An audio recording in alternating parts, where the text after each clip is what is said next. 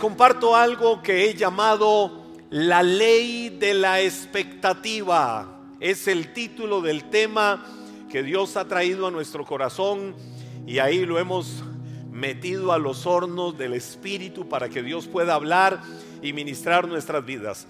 La ley de la expectativa. La palabra expectativa en sí misma ya es generadora de algo.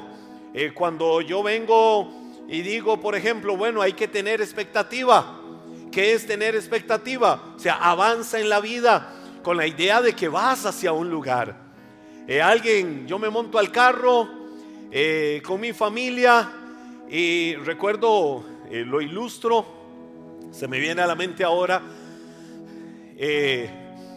salido de de los días que estuvimos con el COVID-19, que estuvimos positivos, mi esposa, mis dos hijos y yo encerrados muchos días en la casa, ya cuando la orden sanitaria, un día uno, otro día otro, otro día otro, ya cuando al último le dijeron, está libre, por prudencia nos quedamos dos días más en la casa, pero después de esos dos días le dije a cada uno, háganme el favor, preparen una maletita cada uno y nos vamos. ¿Para dónde nos vamos? No sé para dónde nos vamos. Yo parecía el crucero a ninguna parte.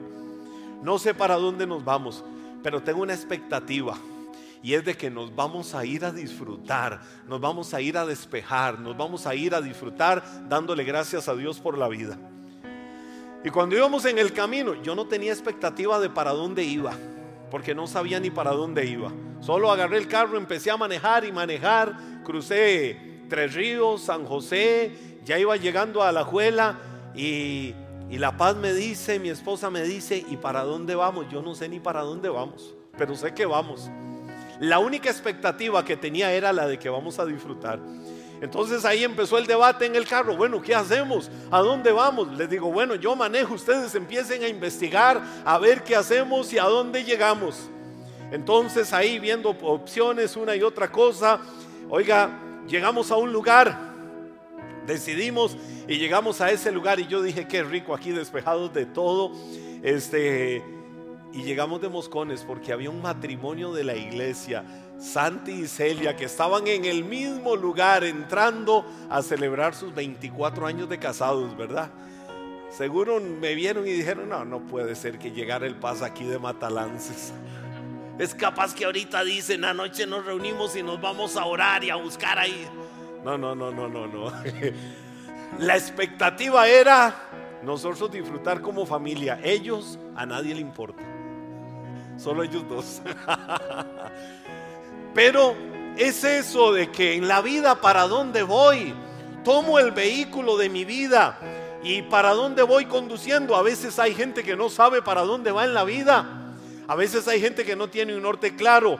Y quiero leerte tres relatos de la Biblia de las expectativas de Tomás, el discípulo de Jesús. En el Evangelio de Juan, en el capítulo 11, los versos 14 al 16, nos dice la Biblia. Por eso les dijo claramente, Lázaro está muerto. Y por el bien de ustedes, me alegro de no haber estado allí. Esto lo está diciendo Jesús. Porque ahora ustedes van a creer de verdad. Vamos a verlo. Tomás, al que apodaban el gemelo, les dijo a los otros discípulos, vamos nosotros también y moriremos con Jesús. Ahora, en el contexto de la historia, Jesús estaba con sus discípulos predicando y le traen la noticia. ¿Cuál es la noticia? Lázaro, tu entrañable amigo, que, vive aquí cerca de la entrada de Jerusalén, en el pueblo que se llama Betania. Betania eh, geográficamente como a unos nueve kilómetros de la ciudad de Jerusalén. Lázaro está muy enfermo. Eh, le dijeron eso a Jesús. Ahora, eh, Jesús en vez de ir rápidamente hasta Betania, se quedó ahí predicando. Pasaron dos días. Jesús no iba a Betania, a donde estaba Lázaro. Anhelaban que llegara para que Lázaro eh, fuera ministrado por Jesús. Ahora, pasaron dos días y ¿qué sucedió? Lázaro murió y Jesús le dijo a los discípulos, entre esos discípulos estaba eh, Tomás, les dijo, vamos a despertar a Lázaro. Seguro decían, pero si nos están diciendo que Lázaro murió, ¿cómo nos está diciendo que vamos a ir a despertarlo? ¿Qué será? ¿Que cree que está dormido? Ahora, en el lugar donde eh, Lázaro había muerto, también otros estaban buscando a Jesús para matarlo. Resulta que ellos dicen, bueno, Lázaro está muerto. El maestro dice, vamos a despertarlo, vamos a ir nosotros eh, a donde está él. Entonces Tomás, sin una expectativa, sin una mentalidad, sin una visión espiritual de las cosas, sino meramente humana, dijo, bueno, vamos nosotros también con Jesús a morir. De por sí Lázaro ya murió. Donde está Lázaro, hay algunos que andan buscando a Jesús para matarlo. Vamos nosotros también a morir con él. O sea, la expectativa de Tomás fue puramente humana, fue puramente terrenal. Él no entendió espiritualmente lo que Jesús estaba diciendo de vamos a ir a despertar a Lázaro. Es decir, vamos a ir a decirle, sal de la tumba. De ahí viene aquella frase de Jesús, yo soy la resurrección y la vida. Todo el que cree en mí, aunque esté muerto, vivirá. Tomás no entendió eso. Ahora, otro relato. Juan capítulo 14, versos 4 y 5, relacionado también con Tomás y las expectativas de él. Y ustedes conocen el camino que lleva a donde voy. No, Señor. No lo conocemos, dijo Tomás. ¿Quién dijo eso?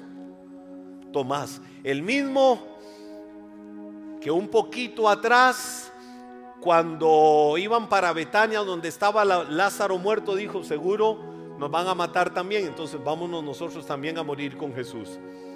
No, Señor, no lo conocemos, dijo Tomás. No tenemos ni idea de a dónde vas. ¿Cómo vamos a conocer el camino? Ahora, ¿cuál es el punto? Jesús está hablándole a los discípulos y les dice, muchachos, yo me tengo que ir, tengo que ir a la casa de mi padre. Muchachos, pero tranquilos, en la casa de mi padre muchas moradas hay. Conste, la Biblia dice moradas, no morados. El que tiene oídos para oír, que oiga. En la casa de mi padre muchas moradas hay. Yo me voy a ir y les voy a preparar moradas a cada uno de ustedes. Ahora, ¿qué fue lo que sucedió? Tomás, que no tenía una expectativa divina de las cosas, viene y le dice, maestro, no sabemos ni a dónde vas, ni cuál es el camino para el lugar al que vas.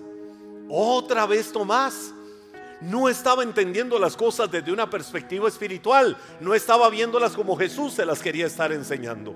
Pero voy a otro ejemplo. Evangelio de Juan, capítulo 20, verso 27 dice, entonces le dijo Tomás, pon, perdón, le dijo a Tomás, pon tu dedo aquí y mira mis manos. ¿Quién le dijo eso? Jesús.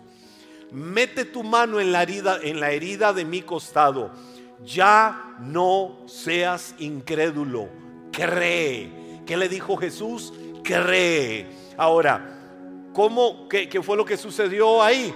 Cuando Jesús resucitó, se apareció a sus discípulos. Resulta que cuando Él se aparece a sus discípulos, Tomás no estaba ahí en ese momento. Ahí no estaba Tomás. El mismo Tomás que fue incrédulo cuando Jesús dijo que iban a ir a resucitar a Lázaro, el mismo Jonás, eh, Tomás, que no tuvo expectativas cuando Jesús les dijo que iba a la casa del Padre a preparar moradas, a preparar residencia para cada uno, el mismo Tomás, ahora vienen y le dicen, Tomás, no te diste cuenta, compa, no te diste cuenta, vení para contarte, el maestro lo vimos morir en la cruz, lo vimos flagelado, vimos su cuerpo convertido en una llaga, pero el maestro ha resucitado de entre los muertos. ¿Qué cuento el de ustedes? ¿Qué historia la de ustedes? El maestro resucitó por esta, me lo juran. Seguro decía Tomás, miren, les creo que el maestro resucitó hasta que lo vea con mis ojos. y toque las heridas en sus manos. De lo contrario, no creo absolutamente nada. Es decir, nunca habían expectativas más allá de lo que la mente limitada, lo que la mente finita, lo que la mente terrenal le decía a Tomás. Entonces, el que no tuviera expectativas, mostrándole yo tres pasajes que ilustran actitudes, reacciones, conductas de Tomás, esto me lleva a ver algunos aspectos de la vida de fe. Y aquí es donde voy. Hago una pregunta. Primero, punto número uno, ¿cómo funciona la fe? ¿Cómo es que funciona la fe? La fe funciona en dos direcciones. La fe funciona en dos direcciones. En Dios y en mí. La fe funciona en Dios y funciona en mí. Ahora, primero, eh, por un lado está el humanismo. El humanismo es malo porque el humanismo, hoy en día, las filosofías que le inyectan a tanta gente, las ideas que en tantos centros de estudio, sobre todo superiores, impregnan en la vida de los muchachos y las muchachas, les hacen ver que ellos eh, son poderosos, que tienen que creer en ellos, pero que Dios no sirve, que Dios no es real que Dios es un invento, que Dios es un cuento y le meten a la gente el humanismo. Pero por otro lado viene el legalismo y la corriente legalista que muchos probablemente en algún momento hemos vivido esto dentro de los entornos de la iglesia cristiana. El legalismo viene y dice eh, cosas por las cuales hoy creemos que el legalismo es malo. Viene y dice cosas, por ejemplo, cree en Dios, tú no sirves. Tienes que creer en Dios, que Él es todopoderoso. Tienes que creer en Él, que es el Salvador. Porque nosotros no somos nada, somos una piltrafa humana. Nosotros somos el gusano de Jacob. Nosotros somos, como decía aquella canción mega recontraclásica vieja, que a veces se cantaba en las iglesias, yo no soy nada, sí Señor, soy una basura, soy una escoria y del polvo nada, sí Señor, sí, yo soy lo peor. Y a veces hay ideas que el legalismo religioso, sin malas intenciones, habían sinceras intenciones, pero de forma errada impregnaba en la gente. Él es todo, yo no soy nada. Y entonces ese yo no soy nada nos hace ver como que somos lo peor. Mire, yo era la escoria, yo era la basura, yo era lo vil, yo era la vergüenza más terrible, yo era lo más peor de este mundo. Y Él me salvó. Hoy estoy aquí solo por gracia. Es verdad. Esa palabra yo la digo mucho. Estamos solo por gracia. Pero el que estemos solo por gracia no significa que es que nosotros seamos lo peor. Si yo estoy aquí por gracia, si yo estoy aquí por la sangre que Cristo derramó, seguro fue porque Dios en algún momento me vio desde el vientre de mi madre y dijo, wow, no importa por lo que tenga que pasar, no importa donde el pecado, no importa donde el mundo lo pueda llevar, Él es escogido para mí, ella es escogida para mí. Y así su nombre haya sido llevado a los lugares más bajos, yo lo voy a levantar y lo voy a poner en alto y le voy a mostrar cuál es el verdadero propósito y la razón por la que vino a este mundo. Esa razón tiene como fundamento a Cristo Jesús.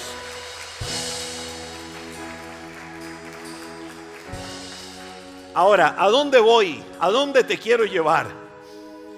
Siempre que Dios imparte fe divina, siempre que Dios viene imparte fe divina, esta fe debe de fusionarse, debe de mezclarse por una fe en nosotros mismos. Yo tengo fe en Dios y paz y tiene fe en usted. No, hombre en mí mismo para nada. Yo sí que no tengo fe en mí mismo para nada.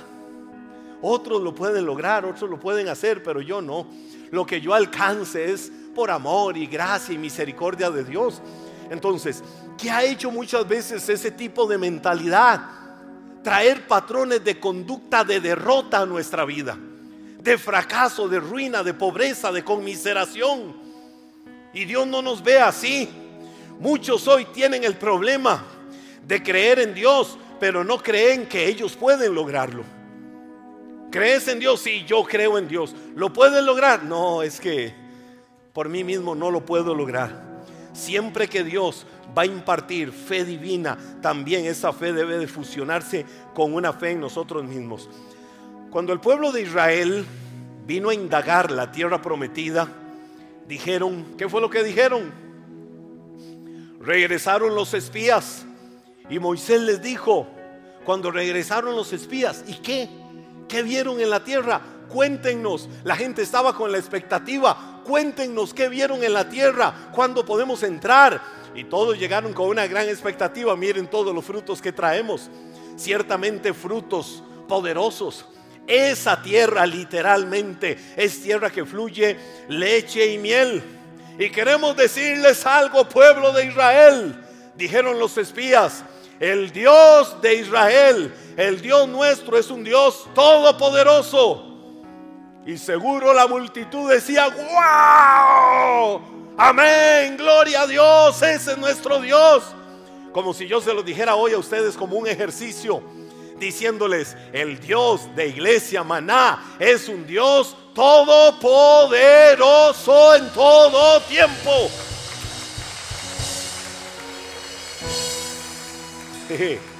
Esa es la parte que nos emociona.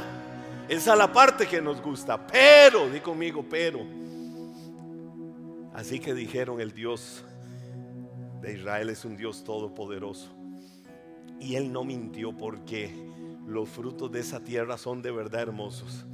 Sin embargo, queremos contarles que vimos en esa tierra los gigantes Vimos a los de la raza de Aná, que eran aquellos así de un físico como de dos metros, fisiculturistas, así todos. Vean al Paz Henry y ustedes se pueden formar una idea.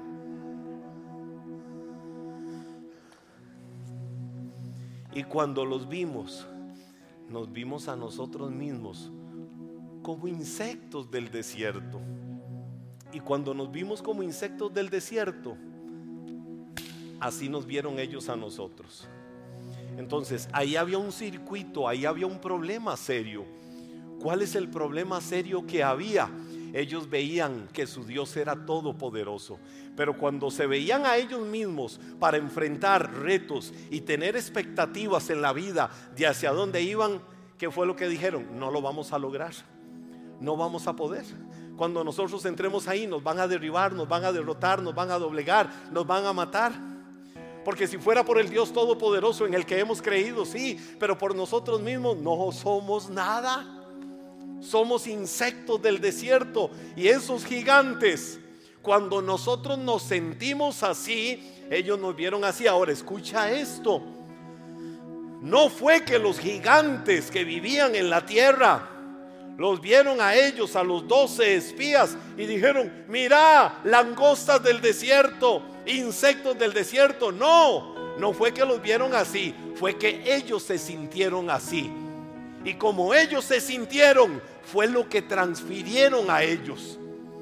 Es decir, empoderaron al enemigo, haciéndose ver como fracasados, arruinados, derrotados frente al enemigo. ¿Y qué provocó eso? Que el enemigo ganara terreno. Es decir, ellos creían en Dios, pero no creían que ellos tenían un poder que también venía del mismo Dios que los había enviado. Tener fe en mí mismo, que tengas fe en ti mismo, en ti misma, no es autoexaltación.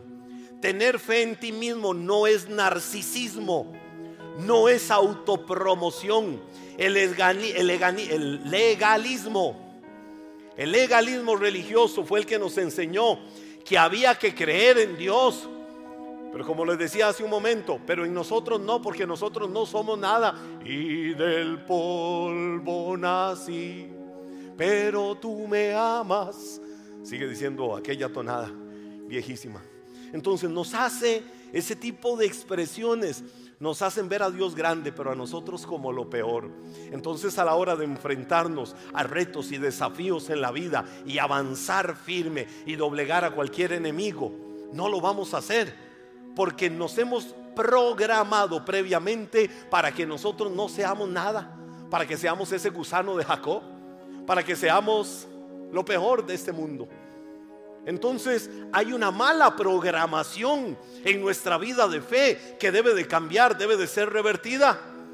Muchos creen en Dios, pero no están creyendo en sí mismos. Y cuando Dios les da desafíos, no lo pueden lograr. ¿Saben por qué no lo pueden lograr? Porque no sienten. No es que no tienen. No es que no tienen. Es que no sienten.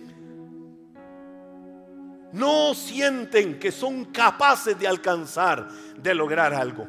Entonces, el punto para mí es cómo funciona la fe. La fe funciona mezclando lo que viene de Dios a nosotros y lo que nosotros creemos de nosotros mismos. Número dos, los dos elementos que trabajan en la fe. ¿Cuáles son los dos elementos que trabajan en la fe? Hay dos elementos que trabajan en la fe. El don y la actitud. Di conmigo, el don y la actitud.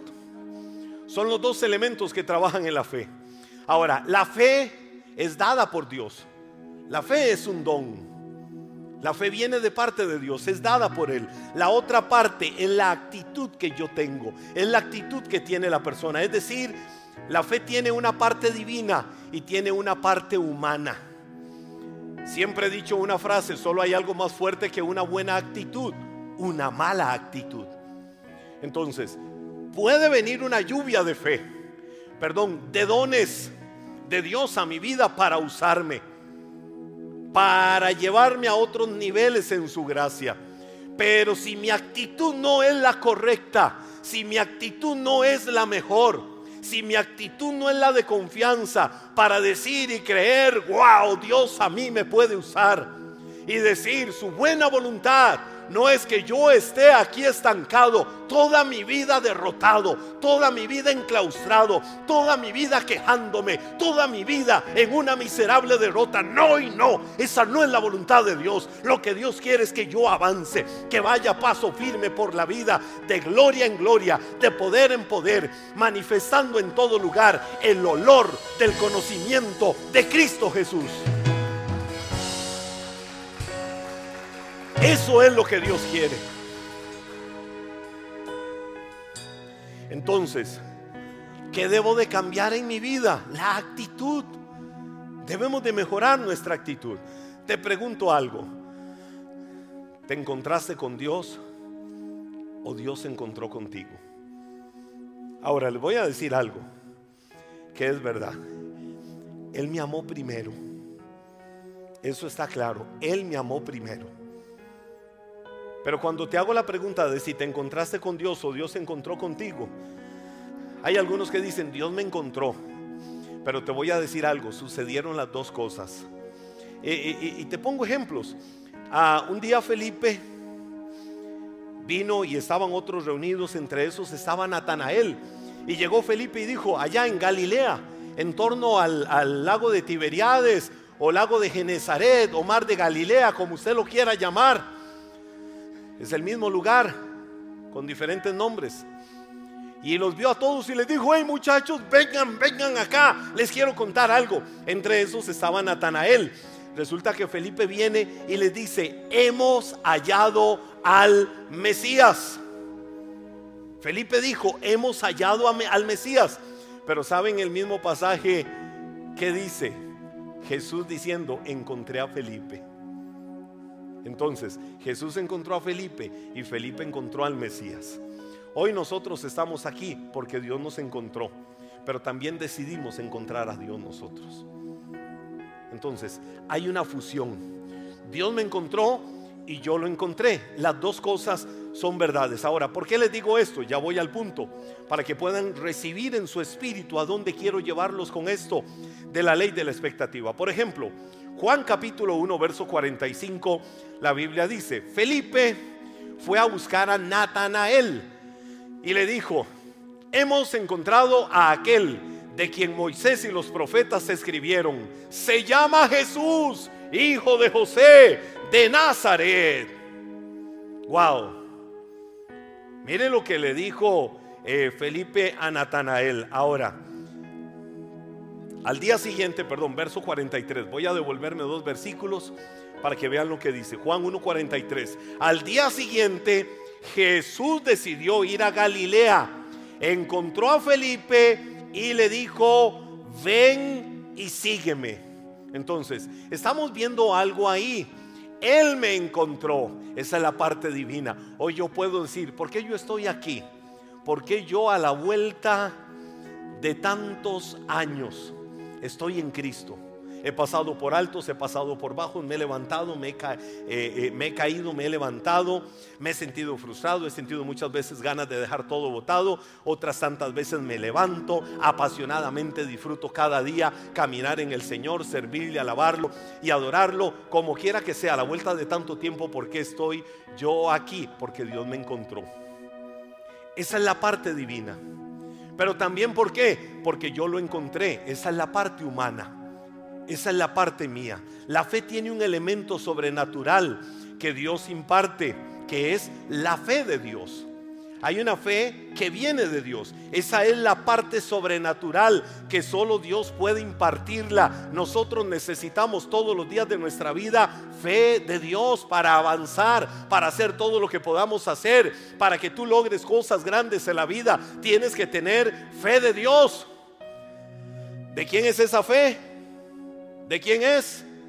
Es fe de Dios.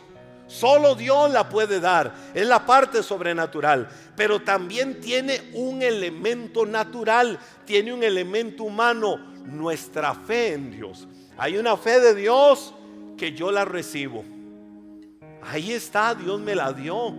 Pero viene la otra parte. Es mi fe. Lo que sale de mí. Mi fe en todo lo que Dios puede hacer a través de mi vida. No sé si me explico y estás captando esto en tu espíritu. La fe que viene de Dios y la fe que sale de mí para creer en todo lo que Dios puede hacer. Es decir, hay algo que nosotros también tenemos que hacer. El Señor le dijo a Josué, yo estaré contigo todos los días. Perdón, eso se lo dijo a los discípulos Jesús. A Josué le dijo, yo estaré contigo a donde quiera que vayas. Y a veces es muy lindo escuchar la emotividad desde los púlpitos cuando decimos, miren, miren, ayúdenme por favor, hagamos un drama bonito hoy acá. Tengo una palabra para ustedes, iglesia. El Señor te dice en su palabra que Él estará contigo a donde quiera que vayas y que todos tus caminos serán prosperados siempre. Pero ayúdenme, ayúdenme. Voy otra vez. Iglesia amada, si te dice el Señor en su palabra, Él te dice, yo estaré contigo en todos tus caminos y serás prosperado en todo lo que hagas. ok, ok, ya. Guardemos la emotividad por un momento. Esa es la parte divina. Esa es la parte linda de Dios. ¿Verdad que sí? Pero a veces nos cerramos y obviamos la otra parte la parte humana. ¿Qué le dijo el Señor a Josué? Mira que te mando que te esfuerces y seas valiente. Ahí no le dijo yo estaré contigo, ahí le dijo Josué, hay una parte que es tuya, tienes que esforzarte y tienes que ser valiente. A Josué le dijo que nunca se aparte de tu boca este libro, que de día y de noche lo guardes, que medites en él, para que hagas conforme a todo lo que en él está escrito. Es decir, esa es la parte de cada uno. Y ahora viene la parte de Dios, porque entonces harás prosperar tu camino y todo te saldrá bien. Entonces en la, en la fe se conjuga el elemento fe de Dios que viene a mi vida. Donde quiera que vaya, yo estaré contigo, yo prosperaré tus caminos. Pero fe que sale de mí para creer que yo me voy a esforzar, que voy a ser valiente, que voy a guardar su palabra, que lo voy a obedecer, que lo voy a honrar y Dios se encargará del resto, de traerme sus promesas y sus bendiciones. Señor, wow, tu palabra dice que tú concederás los deseos de mi corazón. ¿Creemos a esa verdad, sí o no? Pero primero dice la Biblia, deleítate en el Señor. Primero la palabra dice, deleítate en el Señor. Entonces, me gusta lo romántico, lo bonito. Señor, concede los deseos de mi corazón. Y seguro Dios dice, pero no te veo deleitándote en mí. No te veo disfrutar que yo soy tu papá. no te veo disfrutar que yo soy el que quiere darte todos los tesoros del cielo y de la vida. Nos gusta aquella parte que a veces se vuelve religiosamente romántica, todo lo lindo que Dios nos dice, pero también hay una parte de responsabilidad de nosotros. Y la fe juega así, yo creo en el poder de Dios, pero voy a tomar la decisión de avanzar creyendo en que de mí sale una plena confianza en el poder de Dios. Cuando Jesús elige a sus doce, no era solamente para que creyeran en Él, sino para que ellos también creyeran en ellos mismos. Te voy a decir algo. Viene Felipe y le dice a Natanael, Natanael y a todos los que estaban ahí, hemos hallado al Mesías. Pero Natanael era un prejuicioso. Natanael estaba lleno de prejuicios. Cuando Felipe le dijo que había hallado al Mesías, que el Mesías era hijo de José, Natanael, ¿te acuerdas? Estaban ahí cerca del mar de Galilea, allá al otro lado donde está Nazaret. ¿Te acuerdas de aquel José que es el famoso carpintero? Este Jesús, el Mesías, es hijo de José, de allá de Nazaret.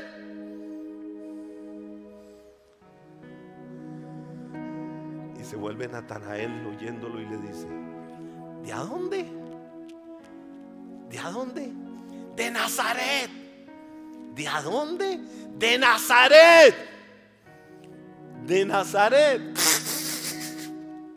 ¡Qué ridículo! ¿Puede salir algo bueno de Nazaret? Así con ese tono despectivo. Y capta lo que te voy a decir en tu espíritu. Capta esto con ese tono despectivo, Natanael viene y le responde, ¿puede salir algo bueno de Nazaret? Entonces, Felipe le dijo, bueno, ya que dices que de Nazaret no sale nada bueno, porque lo dijo en sentido sarcástico para decir, de Nazaret no sale nada bueno, le dijo, vamos conmigo y lo vemos, ven, ven, Natanael, vamos, vamos conmigo y lo vemos. Ahora, cuando Natanael iba con Felipe, iban llegando a donde Jesús, oiga, oiga, aquí viene la parte que quiero que recibas en tu espíritu. Jesús vio a Natanael. Y Jesús no vio la soberbia, no vio la arrogancia, no vio la altivez de, de Natanael. Porque Jesús no tiene ojos para ver a la gente como el mundo la ve. El Señor no tiene ojos para ver a la gente como la realidad de su vida hace que ellos sean. El Señor no ve eso. Entonces, cuando el Señor vio a Natanael, Jesús dijo, aquí me le adelanto a este. Y dijo, wow, wow, Natanael, aquí viene un verdadero hijo de Israel, un hombre realmente íntegro. Cuando Natanael escuchó aquello de Jesús, seguro Natanael venía ahí como los, como los de barrio Vos sos el tal Jesús al que llaman el Mesías. ¿Qué tenés para demostrarme que sos o no sos? No, Jesús desde antes vino y dijo, wow, Natanael, un verdadero hijo de Israel, un hombre íntegro. ¿Sabe qué provocó eso? El punto es, Jesús se enfocó en lo bueno de Natanael. Jesús vio cuáles eran las virtudes que Natanael tenía. No le importó si era un despectivo, si era un sarcástico. No le importó ver lo malo de él, le importó ver lo bueno que había en Natanael. Y cuando Jesús confesó con sus labios lo bueno que había en Natanael, literalmente cambió la historia de la vida de Natanael, que empezó a seguir a Jesús desde ahí hasta el día de su muerte. Cuando Dios vio a Gedeón, Gedeón era un muchacho tímido. Gedeón era un muchacho lleno de miedos y de muchas cosas que seguro cuando escuchaba los carruajes de los madianitas que venían se escondía. Pero un día Gedeón estaba allá por una montaña, cerca de una encina en Ofra, eh, eh, por una piedra. Y vino Dios mismo literalmente y dijo, varón esforzado y valiente, el Señor está contigo. ¿Cómo era Gedeón? Miedoso, tímido, sin propósito en la vida, de una familia que lo que le transfería era mentalidad de ruina, mentalidad de con nosotros, mentalidad de miedo. Sin embargo, vino el ángel de Dios y le dijo, esforzado y valiente. Yo me imagino a Gedeón cuando escuchó aquella voz. volviendo a ver hacia todo lado ¿a quién le estarán hablando? Gedeón entendió que le estaban hablando a él. ¿Qué te quiero decir? Desde el momento en que por primera vez en su vida escuchó que él era esforzado, que él era valiente, que él era importante en la vida, que él tenía propósito, su vida cambió totalmente su vida fue diferente. Cuando Cristo viene a la vida de alguien, no es solo para darle todo lo bueno que esa persona, que Él puede darle a esa persona. Cuando Cristo viene a la vida de alguien, es para enseñarle todo lo que hay dentro de Él, dentro de ella, todo el depósito de cosas buenas que hay en el corazón de cada uno, para que empiecen a partir de ese momento a creer en ellos mismos, en todo el potencial y en todo lo que quieren lograr. Gedeón el mundo, las circunstancias, la familia, etcétera, etcétera, te han dicho que no sirves, que eres miedoso, que eres tímido, etcétera, etcétera. Mentiras, eres esforzado y valiente. Natanael, arrogante y altivo, a mí no me importa eso. Eres un hombre íntegro, un verdadero hijo de Israel. Esas palabras de Jesús anticipando cosas buenas antes de cosas negativas, cambiaron la perspectiva de Natanael. En otro momento, Miren, Jesús iba caminando y saqueo, ¿se acuerdan de saqueo? Todo un saqueador. Saqueo era un ladrón, saqueo era cobrador de impuestos y saqueo estaba arriba de un árbol. Cuando Jesús iba pasando ahí cerca de la casa de saqueo, Jesús lo vio allá donde estaba en el árbol y le dijo, saqueo, baja de ahí, que hoy voy a ir a cenar a tu casa. Hoy voy a ir a compartir contigo. Ahora, yo estoy seguro que con esa frase saqueo a alguien que la sociedad despreciaba.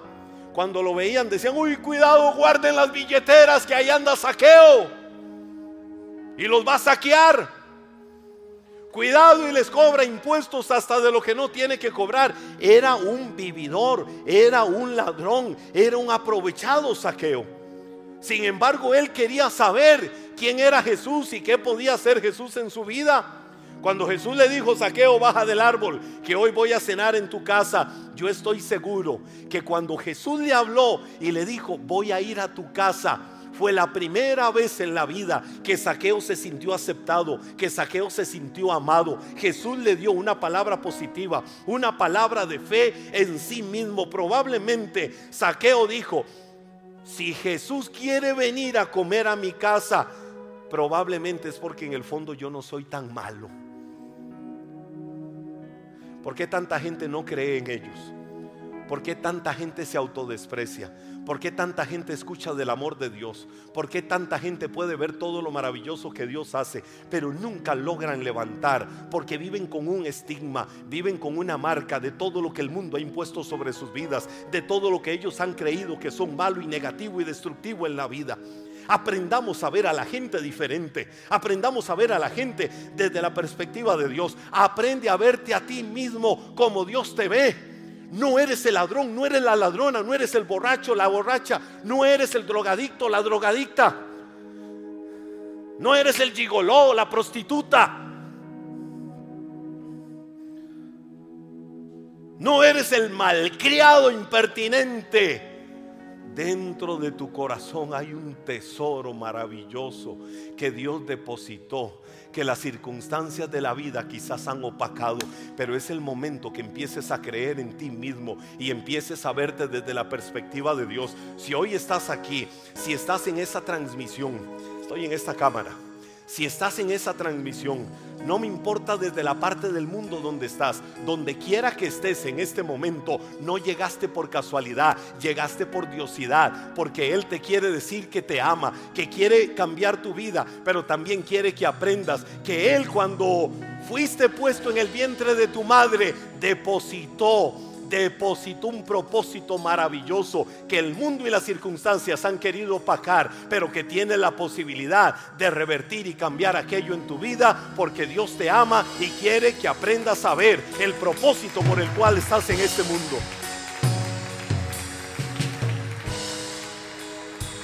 Dios al amarte.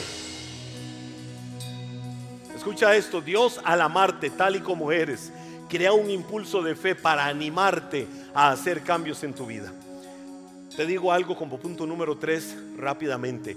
aprende a creer en ti mismo. Di, voy a creer en mí mismo. Voy a tener expectativas diferentes en la vida. Debes de aprender a verte desde la perspectiva de Dios y creer a lo que su palabra dice. Cuando yo voy solo al capítulo 1 de Efesios, solo en el capítulo 1 de Efesios me encuentro una maravillosa lista de todo lo que soy en Cristo. Te menciono solo algunas cosas. Estamos bendecidos con toda bendición. Estoy hablando de, de porciones de Efesios 1. Estoy bendecido con toda bendición.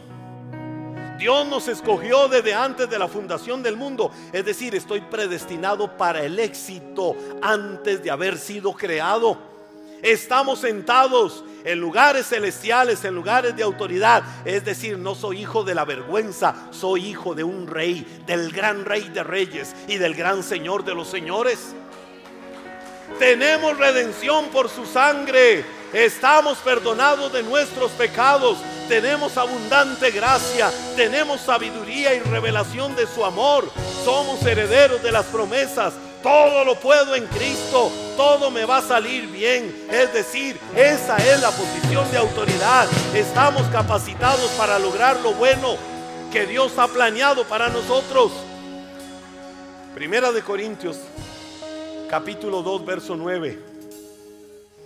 Dice, ningún ojo ha visto, ningún oído ha escuchado, ninguna mente ha imaginado lo que Dios tiene preparado para quienes le aman. Las expectativas que debes de aprender a tener en tu vida es por lo que Dios piensa y cree de tu vida, no por lo que el mundo haya impuesto. Ahora quiero decirte algo. Puedes verlo como un punto número cuatro. La fe se transmite. La fe se transmite. Escucha esto para ir entrando en el cierre de este tiempo. La ley de la expectativa es llamada por los investigadores en la materia la ley del Pigmalión. No voy a entrar a la etimología de la palabra, pero así la llaman, la ley del Pigmalión. Y esta ley dice que la expectativa que pongo en otra persona, la otra persona va a tender a realizarla. Es decir, si yo voy a esperar algo positivo de otra persona, esto lo hará. Pero si mi expectativa es negativa hacia esa persona, esa persona va a tener reacciones negativas. Esa persona va a actuar negativamente. Las expectativas son leyes que usamos los profesores, los padres, los jefes, los papás usan expectativas sobre la vida de sus hijos. Cerrada, cerrado, bombillo, acerradero, solo acerrín tenés en la jupa. Maldito el día que viniste a este mundo, ¿para qué te parí? Cuando se encuentren un delincuente caminando por la vida, pueden decir es el resultado de todas las maldiciones que fueron sembradas en su vida.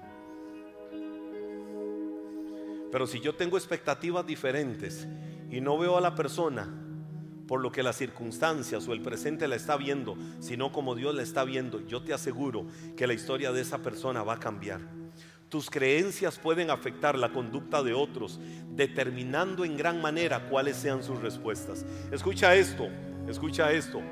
Se hace una investigación en la Universidad de Harvard y la investigación en Harvard que hicieron a través de unos test psicológicos, vieron que los alumnos, estaban todo un grupo de alumnos, como verlos a todos ustedes acá, todos eran normales, normales en su coeficiente intelectual. Cuando llega el profesor, un profesor nuevo, le señalaron a dos alumnos en particular. Vamos a ver, eh, Josué, ponte de pie. Ponte de pie. A Celia, ponte de pie. Están todos los alumnos, pero vienen y le dicen al profesor, vean, él y ella son diferentes. Tienen un coeficiente intelectual altísimo. Ellos dos son de otro nivel. Son totalmente diferentes. Mírenlo, tiene un coeficiente intelectual impresionante. Ella, su coeficiente intelectual es impresionante. Ahora te voy a decir algo, no era verdad. No era verdad. Todos estaban con un coeficiente, pueden sentarse, gracias. estaban con un coeficiente intelectual normal. Ahora, ¿qué fue lo que sucedió? A partir de ese día, ese profesor empezó a tratarlos a ellos dos como personas brillantes por encima de los demás. Los exaltaba por encima de los demás. Cuando termina el curso, los psicólogos vienen a hacer un test pero se lo hicieron solo a esos dos alumnos. ¿Sabe qué se encontraron en esos dos alumnos? Que se habían convertido en alumnos brillantes, tan brillantes que los resultados que daban eran extraordinarios. ¿Por qué? Porque el profesor se lo creyó, que ellos dos eran diferentes. Al final eran normales. ¿Qué encontró la Universidad de Harvard en esto? Que de la manera en que yo tengo una expectativa de las demás personas y los veo así, en esa persona a la vuelta de un tiempo voy a ver esos resultados. Aprendamos a vernos como Dios nos ve.